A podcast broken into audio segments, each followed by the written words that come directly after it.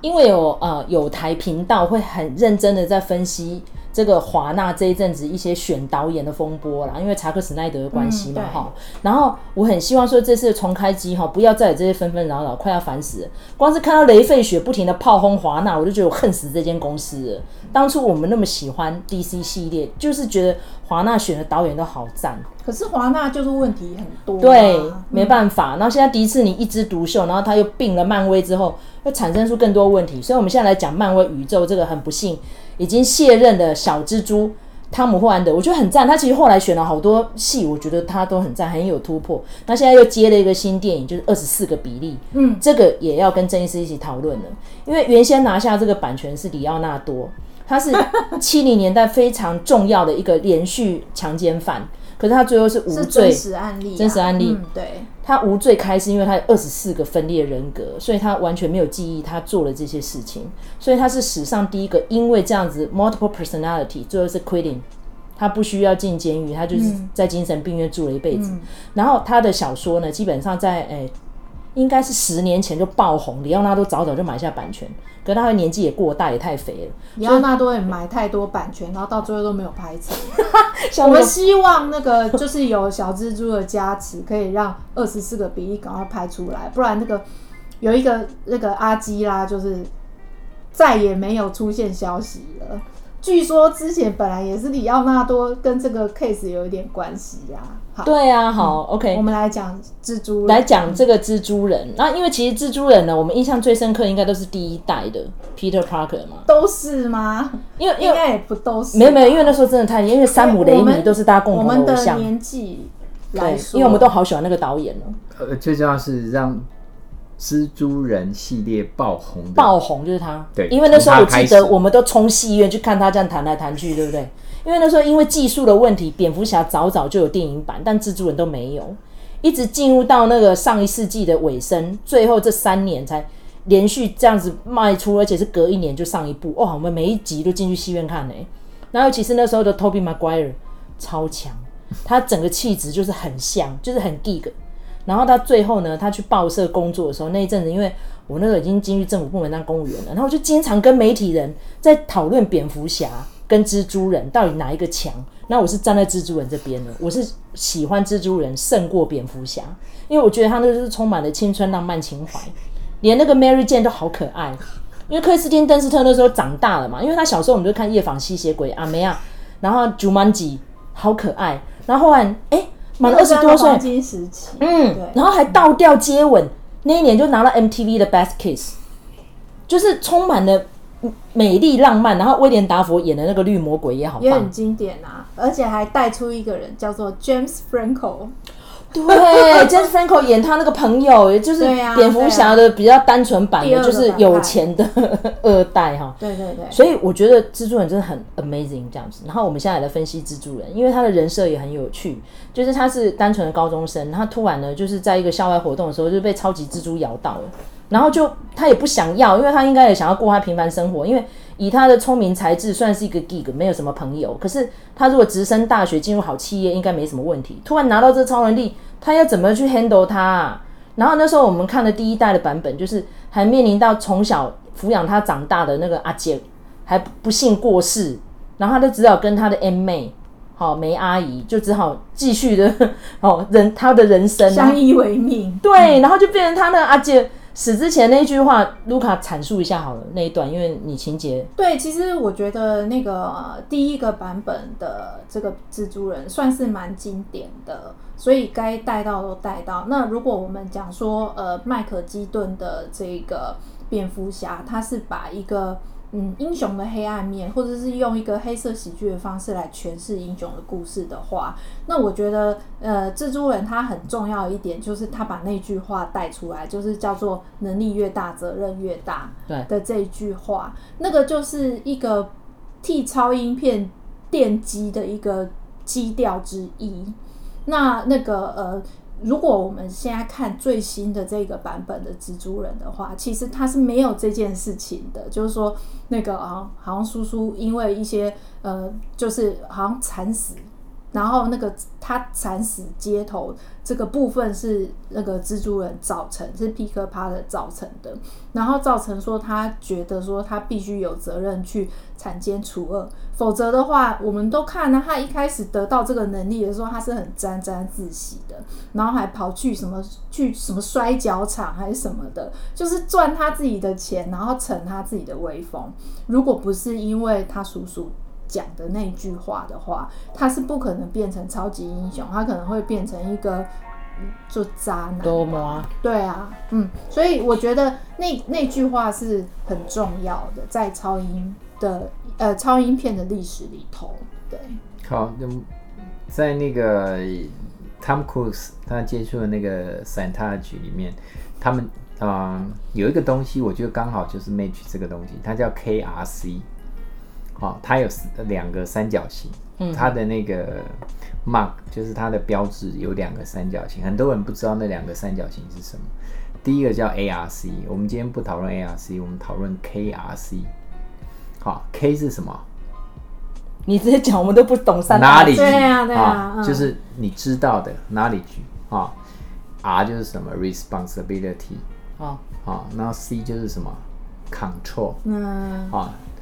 它事实上就是说，你那个 K 事实上还包括就是事实上就是你的能力，嗯，你知道越多，你的能力越大，好，然后你的责任感要随之提高，好，你的责任要背得越大，这时候你的 control 的能力才会变好。当你这两个都变，就是呃，你这中间有一个被你拉下来的，另外两个会跟你。就是跟着被你拉下来。好，我们去看一下，比如说他当他的能力上升，或是他的 knowledge 上升，可是他的 responsibility 没有跟着提高。比如说他拥有这个能力，然后他去摔跤，对不对？这时候他的 control 也变得不好，这时候就有一些不好的事情，而且他状况也会变不好。可是当他就是他能力提高了，好，然后他知道的更多了，他会的更多。他把他自己的 responsibility 也拉起来，这时候他的 control 才会跟着提升。所以他那个三角是可以变得很大，也可以变得很小。因为我觉得哈，超英电影让我觉得很赞的地方就是还蛮学术的。例如说，它里面那个猛毒啊。猛毒它就是会变成蜘蛛人的黑色版嘛，嗯，那个就是它的阴暗面，嗯嗯嗯。好，那因为猛毒第二集也快要上映了，没错。那刚好就在这个疫情当下，其实很多人都很迷失啦。像我要跟郑医师说恭喜你们了，因为现在终于突破了，就是说因为以前可能第一志愿啊，曾经我们那个时候是法律系的，然后最后就变成国际贸易系，哎、欸，现在变成心理学系耶，变成第一志愿，高中生的最爱，表示现代人很希望有这样的知识。嗯，对。过得太恍惚了，所以想要了解为什么。可是就是我我们还是要提醒大家，就是说大家对于就是了解自己这件事情有兴趣，这是好事。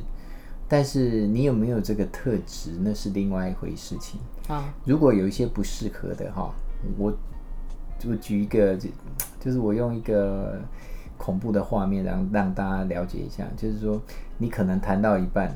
啊，你在那个八楼九楼，你的那个个案啊，他说啊，他他开始哭，你这时候你你来不及他大哭的时候，你就自己去跳，跳下去，对，你就跳楼。为什么？因为如果第一个就是你你不是一个特质适合，然后这个面对能力强的，然后你又没有习惯。或是你没有能力往内心、往内看、去清理自己的人，你碰到跟你一样的洞，你就会跟着掉下去。因为我觉得这个危险性是这样，因为通常会来就诊的人哈，两极化啦，要么可能轻度的，大概顶多就是睡眠障碍，但重度的，哎、欸，那真的，你要是不拉拉一把，可能会自杀，哎，所以就变得你们会一直很 guilty 啊。就像是我们的接案子也是一样啊，我们现在一时一刻都救不了他，那可能问题会越来越多，那个 guilty 也是会一直要侵蚀你。急性期有急性期的处理啊，但是就是你要了解这件事情，了解自己这件事情不是一触可及，不是那么简单的。嗯，好，了解自己这件事情，甚至如果我们知道这件事情的重要性，有一个我我忘了有一个国内精神科的前辈，他有说过。他说如果可以了解自己，他愿意花任何的代价。好，那又回到我们这个影剧的主题了哈。蜘蛛人他其实因为他有这样的超能力之后，他一直很想要了解自己的极限可以到哪里，所以可以看到蜘蛛人在每一集里面有不一样的敌人出现。像其中有个敌人是他的教授啊，要提拔他的，就八八爪博士嘛。哇，我觉得八爪博士那段让我很感慨。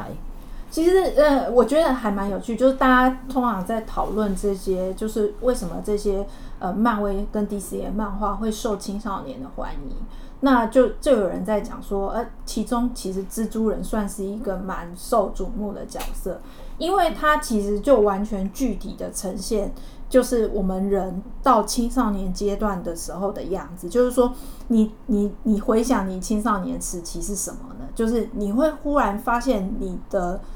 能力不一样了，对，你会多出一些能力来，然后对于这些突如其来的能力，你是没有办法掌握的，然后你会混乱，你会不知道怎么处理它。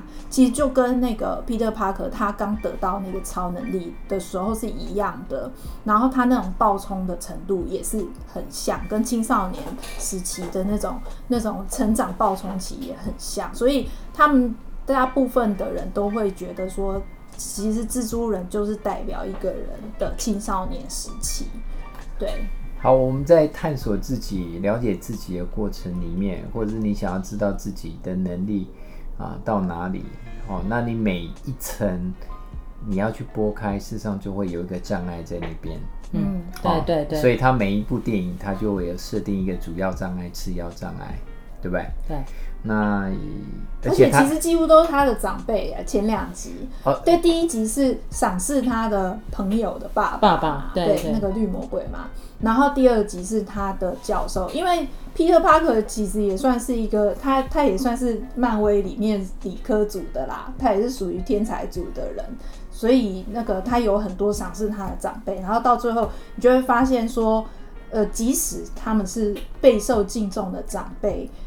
也不见得代表他们就是非常完美坚不可摧的。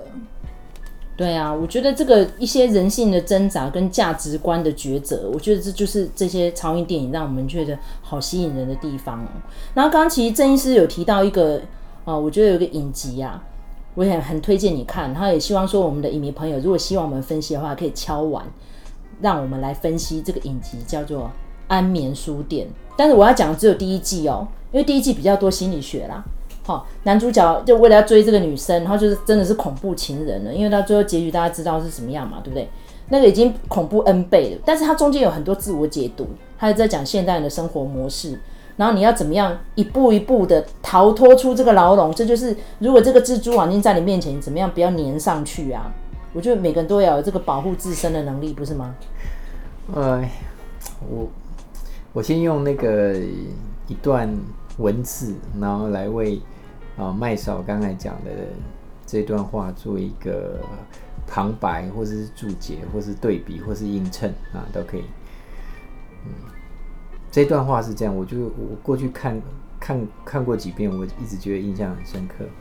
他说：“这个世界被设计成一张网，然后你越挣扎，你就卡。”越凶，这样子哦，哇，赞，真的嘿！你看蜘蛛网就是这样。像我们刚才来的时候，就有讨论到，我们曾经在别的频道讲过网管呐。你看菲利普亲王哦，前天往生了嘛，然后王室昨天就有发布了他一些丰功伟业什么的。但是我觉得今天这样子的人物哈，活生生是在地表上出现过的。但这些漫画人物为什么会跑出来？他们也不是凭空冒出来，一定是有一些真实事件去产生他的嘛。比如说像黑豹。好，那个时候整个的氛围就是需要有那个黑豹那英雄，然后先有漫画才有黑豹党，都有点说鸡生蛋蛋生鸡那个样子，然后就引领到现在还有 BOM 的问题迟迟没有解决。我觉得这就是为什么我们一定要花一点时间来研究这些知名的漫画人物为什么成功。好，很感谢曾医师。这一集陪我们聊，那接下来希望大家可以继续敲碗哦。你们希望我们讨论什么样的超英人物，赶快点名哦哈。那接下来那个其实不管是漫威或者 DC 都有系列的芯片，一系列的芯片或者是新的影集，那我觉得也是蛮值得大家一一来追看起来这样子。好，那如果有人敲碗让我们讲哥吉拉跟金刚怎么办？讲啊，有什么不好讲的？那郑医师看起来哈下一次我们可能有人敲完要讲这个哦哈。好，那我们这集到这边结束。我是麦桑，我是卢卡，我是郑医师，下次见，拜拜。拜拜。